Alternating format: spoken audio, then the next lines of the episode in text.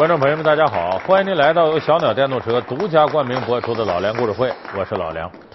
我们最近呢有一部喜剧电影啊，呃，票房非常好，名字叫《夏洛特烦恼》。里边呢确实虽然没有什么大明星，但是开心麻花这个团队呢，把搞笑的情节呀，应该说弄得不错。但是这个电影这么火呢，除了说这里边很搞笑以外呢，还有个很重要的因素，就是他打了一张怀旧牌。什么怀旧牌呢？就用过去一些经典的老歌啊，能够把七零后啊、八零后啊，在电影院里给牢牢的拴住。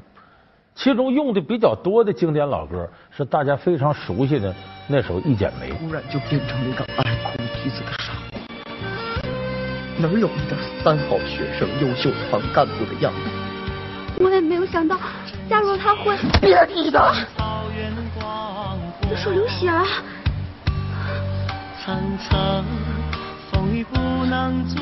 这个歌很多大腕都唱，那么谁是原唱呢？费玉清。当初这歌流行的时候，很多人还不知道是费玉清唱的。后来大量的费玉清的歌在这个大陆流传，很多人才认识这个人啊。费玉清长得呢不算绝对英俊，但是显得很儒雅。不论什么时候唱歌，头发烫的很漂亮，然后穿着一身。板板正正的西装，这手拿着麦克，保准这个手在四十五度角，唱的过程当中始终眼睛往上方斜视，看看这屋里哪个灯泡坏了，哪个灯泡亮了灭了，啊，就这么一个主，脚底下打着拍子。很多人模仿费玉清就都是往上看。那么说这个费玉清呢，今年多大岁数了呢？他是一九五五年生人，哎，现在已经六十周岁了。你肯定看不出来，说这人怎么不显老呢？哎，今儿咱就给大伙说说这个不老的歌神费玉清。怎样的机缘巧合让羞涩的费玉清步入歌坛？宝岛歌手无数，为何说他是台湾最美声音？歌坛群雄逐鹿，哪位天皇巨星是费玉清过不去的一道坎儿？傲视歌坛四十年，不老男神究竟有何秘诀？年逾花甲却还是单身贵族，是怎样的情感经历让他选择不婚？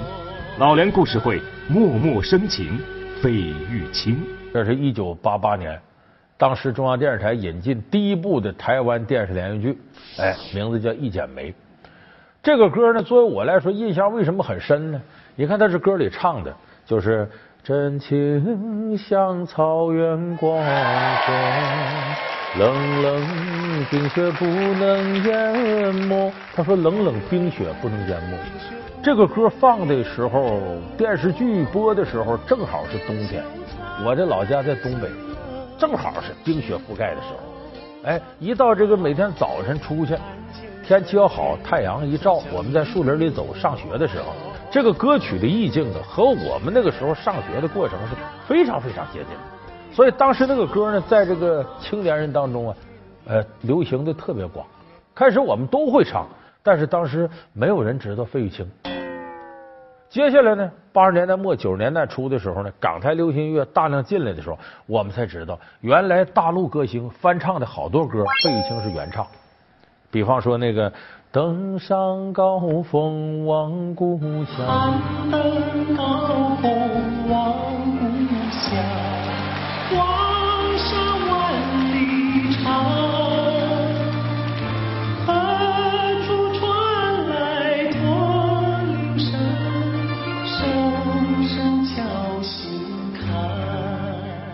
这歌叫《梦驼铃》，哎，咱们很多观众朋友一听这旋律，可能就会想起以前那些事儿来。还有这个，我匆匆的走入森林中，森林它雨匆匆。这歌叫《南屏晚钟》。我匆匆的走入森林中，森林它郁郁葱葱。我找不到他的心中。只看到那树摇红，我匆匆的走入森林中，森林它一丛丛，我照顾到他的心中，只听见那南屏钟。还有大家更熟悉的，我有一帘幽梦，一帘幽梦，琼瑶电视剧的歌，这都是当初费玉清原唱。可能我这一捋呢，很多观众朋友想着，哎呦，这些歌都是费玉清唱的。对，费玉清是七八十年代可以说得上是台湾抒情歌曲里的第一高手。他这个唱歌呢，和他的家庭有直接关系。他父母呢离婚比较早，他和他姐姐呢跟着他妈，他哥哥跟着他爸。他这个哥哥姐姐都是了不起的人物。他哥哥叫张飞，他姐姐叫费贞玲。有人说这不对呀，费玉清、费贞玲这姐俩倒对，都是姓费，怎么他哥哥姓张呢？其实费玉清原名叫什么？原名叫张燕婷。哎，他姓张。说为什么他叫费玉清了呢？他是因为他姐姐呀给自己起个艺名叫费贞玲，他姐姐带着他弟弟入行的，直接就都姓费了，姐俩。他这个哥哥呢，在台湾呢是原来综艺界的叫三王一后之一，哎，就是综艺节目主持人。说白了是吴宗宪呢、胡瓜他们的前辈。他哥哥姐姐都已经开始唱歌的时候呢，费玉清是什么状态呢？打小就是个内向性格的人，就不大敢出门，在人前说你唱一个，他很害羞，所以就是在家里自己唱歌自个儿嗨。后来他姐姐发现，说我这个弟弟歌唱的正经不错。就这么着呢，连说带拽着，甚至带吓唬，总算这费玉清说：“我同意，我到这个歌厅里去唱。”那么那个时候，台湾的歌厅呢，正是兴旺蓬勃发展的时候。啊，台上这人玩命喊，底下的人呢，有喝啤酒的，有玩骰子的，有俩人打情骂俏的，还有喝多了到这这耍酒疯的，什么样都有。所以台上的歌手，你记住，要想让台底人都听你的，你非得把大伙注意力都吸引过来。这行话叫领招。所以在歌厅里唱歌的歌手呢，一般都是什么这个蝙蝠衫、大喇叭裤啊，这有的时候在脸上贴那个亮片。你想想，歌厅里鱼龙混杂的这么个地方，突然间冒出一个穷学生啊，西装，很朴素的打扮，跟那些歌手全不一样。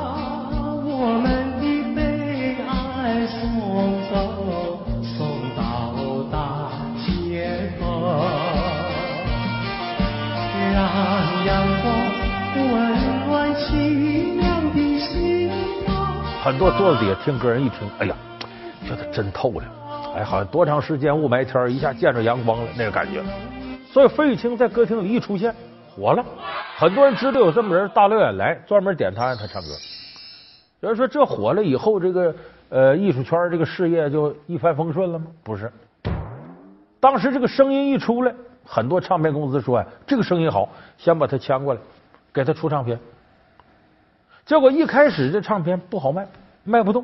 这个小年轻唱老派的情歌不占便宜，所以后来一直到他出了一首 MV 叫《烟雨斜阳》，这个时候才算在歌坛立住。人生也是一样，就好像烟雨斜阳，美丽短暂，渺渺茫茫。但立住是立住，没火起来。到什么时候火起来？他碰他生命里头一个贵人。这个人名字叫刘家昌，咱很多朋友都熟悉，在台湾呢，这是个鼎鼎大名的音乐制作人啊。他对当年刘文正啊、邓丽君呐、凤飞飞呀这些人呢，都曾经提携过，很了不起个音乐人。刘家昌把他收到门下，说：“我认为你的声音呢，这么说吧，咱这个全台湾啊，讲抒情歌曲，女的那肯定邓丽君，男的就是你费玉清，没有第二个人唱抒情歌曲能唱过你。”这样，他就给费玉清做了一首歌，叫《晚安曲》。凭着这首歌，费玉清一下子晋升到一线歌手。让我们互道一声晚安，送走这匆匆的一天，值得怀念的，请你珍藏，应该忘记。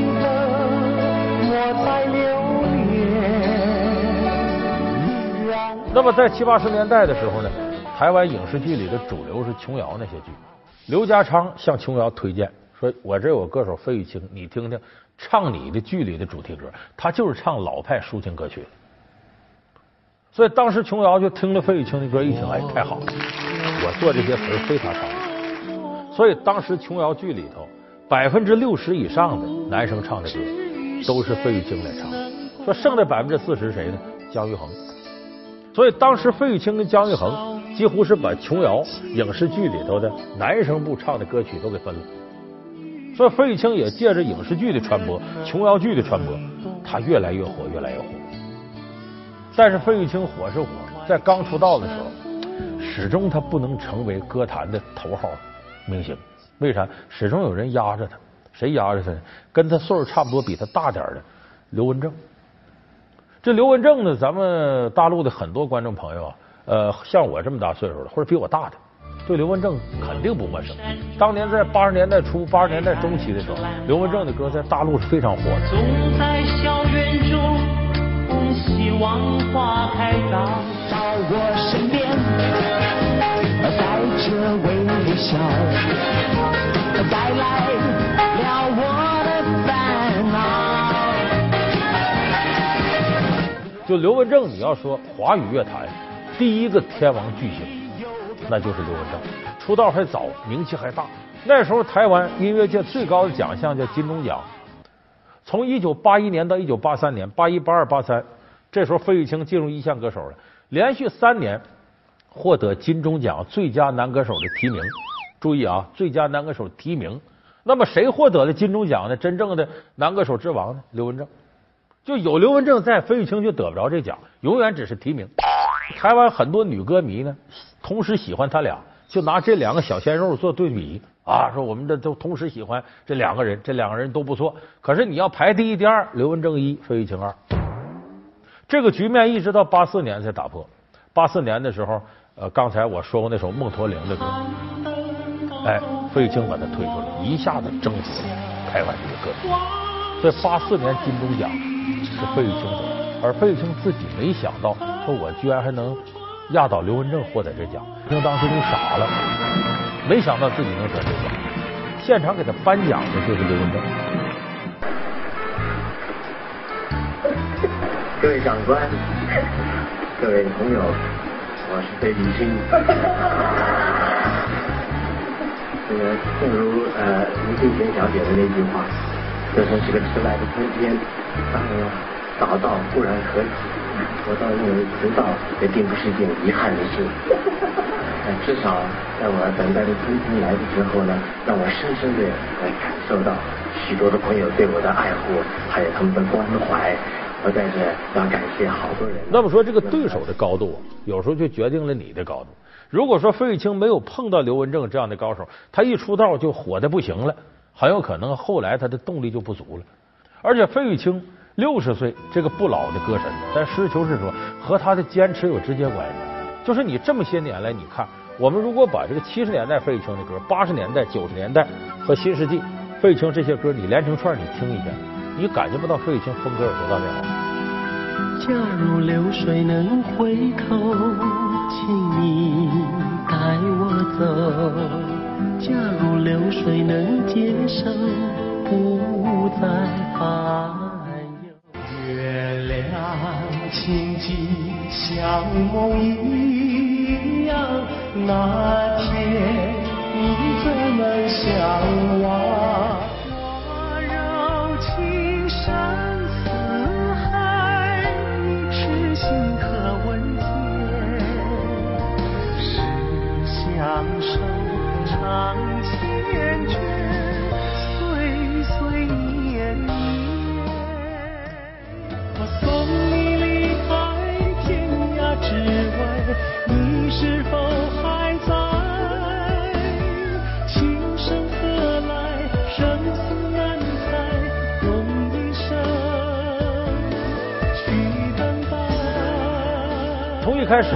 唱《一剪梅》那个风格，你今天我们听《送你离开千里之外》，还是这样风格，干净、剔透、纯情，略带着一点哀伤。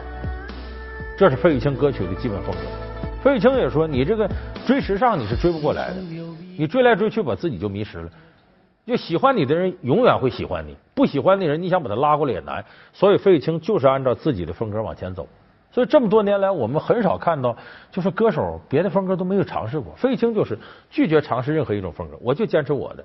他正因为他这种坚持，我们现在一提到说是歌曲里的中国风。”就纯正的中国的风味的话，恐怕费玉清是男歌手里头为数不多的代表。绿草苍苍，白雾茫茫，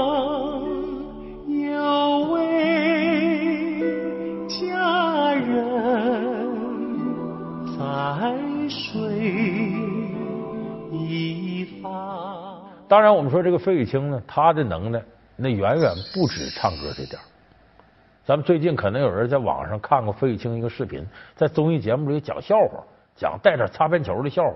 谁没想到费玉清还挺会讲笑话，能把大伙逗得咯儿嘎乐。老梁故事会默默生情，费玉清。老梁故事会是由小鸟电动车独家冠名播出。小张也不太会说话的 东西了啊！既然老板，好好是是。老板叫我敬大家，这真不好意思。这个这个，那我就端起酒来，就端起来。我祝我跟祝大家哦，对对对啊，老板你瞪他一下祝大家不会讲话啊，是祝大家了哦祝大家呃这个这个这样好，我端起这杯酒，我就呃我先喝的啊，我们大家一起端起来，端起来，大家一起同归于尽哈。啊，老其实费玉清啊，你不知道他还得过台湾两届的最佳主持人呢。这一点咱们很多的这个大陆的歌迷啊不是很了解。他和他哥哥张飞呢曾经合伙主持了这个一个节目叫《龙兄虎弟》，那本身就亲哥俩嘛。那个节目当时在台湾综艺正经是火了一些年的。继续收看《龙兄虎弟》。在我身上呢，都能看到我们张家的优点，在费玉清身上，缺点差不多都在那个地方。啊，老兄，哎，你好像说反过来啊啊！刚才公会讲到扁豆病，那你有什么优点缺点？我是这样子的，我呢就是这个缺点呢，就是找不到，就找不到缺点。你的缺点就是找不到缺点，优点就是优点太多太多。那我跟你刚好。那费玉清的长项是什么？咱说说相声叫说学逗唱，费玉清这四门还都够。你就说说，说指什么呢？就是娓娓道来啊，不徐不急，哪儿是高潮啊，哪儿是包袱口啊，都能给你准确把握住。咱们看网上这个费玉清讲笑话，哎，你会发现他这个节奏感非常好，能把大伙都逗乐了。就说和逗这个本事他是有的。那至于学和唱，唱是人家本门，学呢非常好了。就费玉清啊，有一个强项就是模仿别人。现在的歌手多棒啊！还有啊，他们还可以创造流行的动作。九力，是谁唱走了我的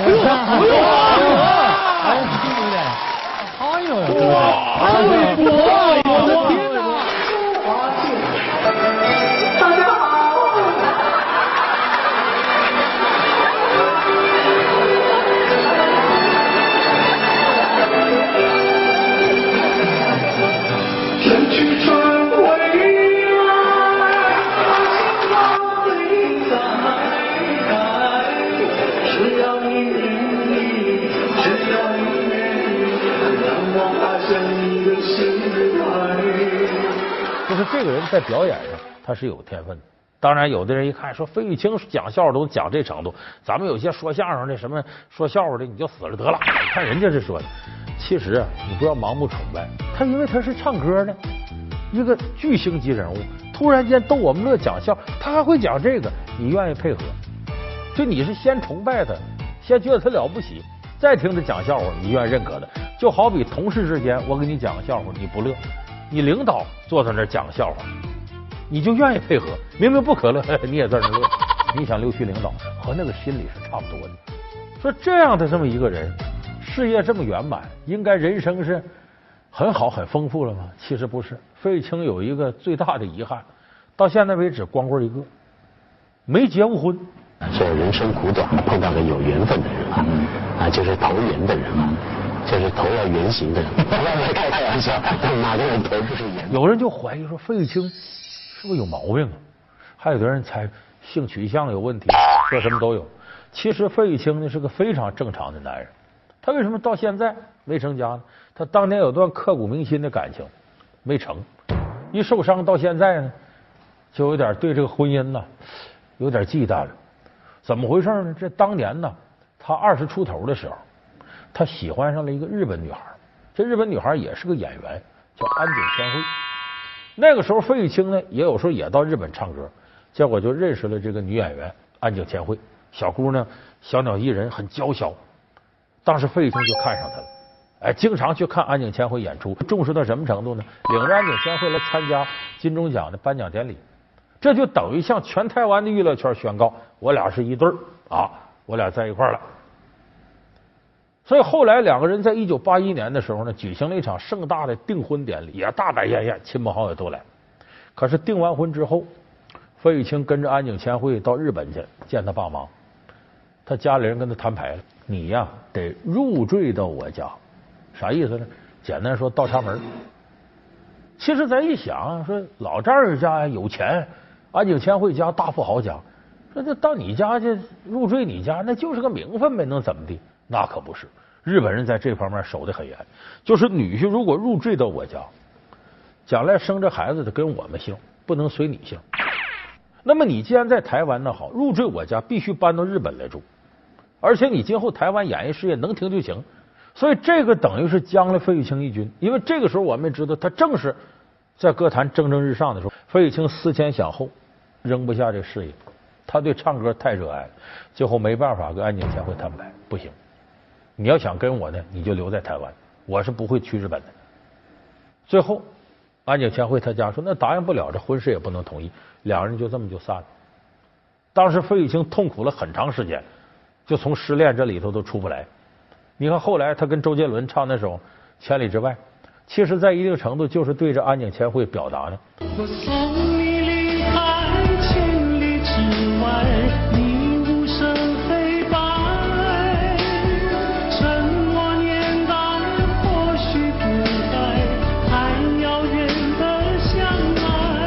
表达在感情世界里可望不可及、有缘无分的这种伤感。所以我说到这儿，有的观众朋友想起来说，也确实是啊，港台有不少那些这个大腕的歌星啊、演员呐，你发现要么就是独身一辈子，要么就是离婚以后再不结婚了。你看咱很熟悉的什么郑伊健呐，什么郭富城啊啊，还有什么这个这个张曼玉啊、关之琳呐等等等等，和费玉清都很相似。其实这个道理你看起来好像说，哎呀，这些艺人嘛，娱乐圈的跟咱正常人能一样吗？你不能拿他们当不正常。他的道理在什么呢？两个人顶着各奔各的事业，没人往家庭里投入太多，你想在一块过长了就难。所以很多娱乐圈的金童玉女啊，到最后散了，一见钟情就好上了，结果结婚之后发现不行，就掰了。为什么？家庭是需要经营的，不是说你两个人干柴遇烈火就完事了。你像费玉清，最后一想，我演艺事业我搁不下，我不能跟你去日本。人家那头安井千惠也坚持，我不能跟你去台湾。那俩人谁也不愿意为这家庭付出，这家庭就成立不了。有人说这就是不爱，不对，这跟爱情关系不大。就说在他心里边，这个事业是老大。他为什么能唱到六十岁，还有那么大精神头，一年开几十场演唱会？就是他对这项事业太热爱，相应的他不肯往家庭投入那么大的精力。那么偏偏他喜欢的女孩呢，人家却要求你往家庭里投入，人家自己不肯往家庭投入那么多。也许费玉清没有真正走进婚姻殿堂，对他来说是个幸运的事儿。他走进去之后要再离，那可能这个伤害对于他来说就更大了。那说不定费玉清的演绎风格、演唱的风格，有可能由现在这种淡淡的忧伤变成一种强烈的哀伤。所以可能费玉清到现在都独身一个人。对很多人来说，可能是这是他的不幸，但对于他自己来说，有可能这是他演艺事业能够继续走下去一件非常幸运的事情。从同性到异类，伙伴的范围到底有多广？从敌对到亲密，他们的关系是如何改变的？从残缺到完整，主角到底经历了怎样的成长？一对欢喜冤家，为什么总能让我们忍俊不禁？老梁故事会为您讲述。伙伴喜剧片，好，感谢您收看这期老梁故事会。老梁故事会是由小鸟电动车独家冠名播出。我们下期节目再见。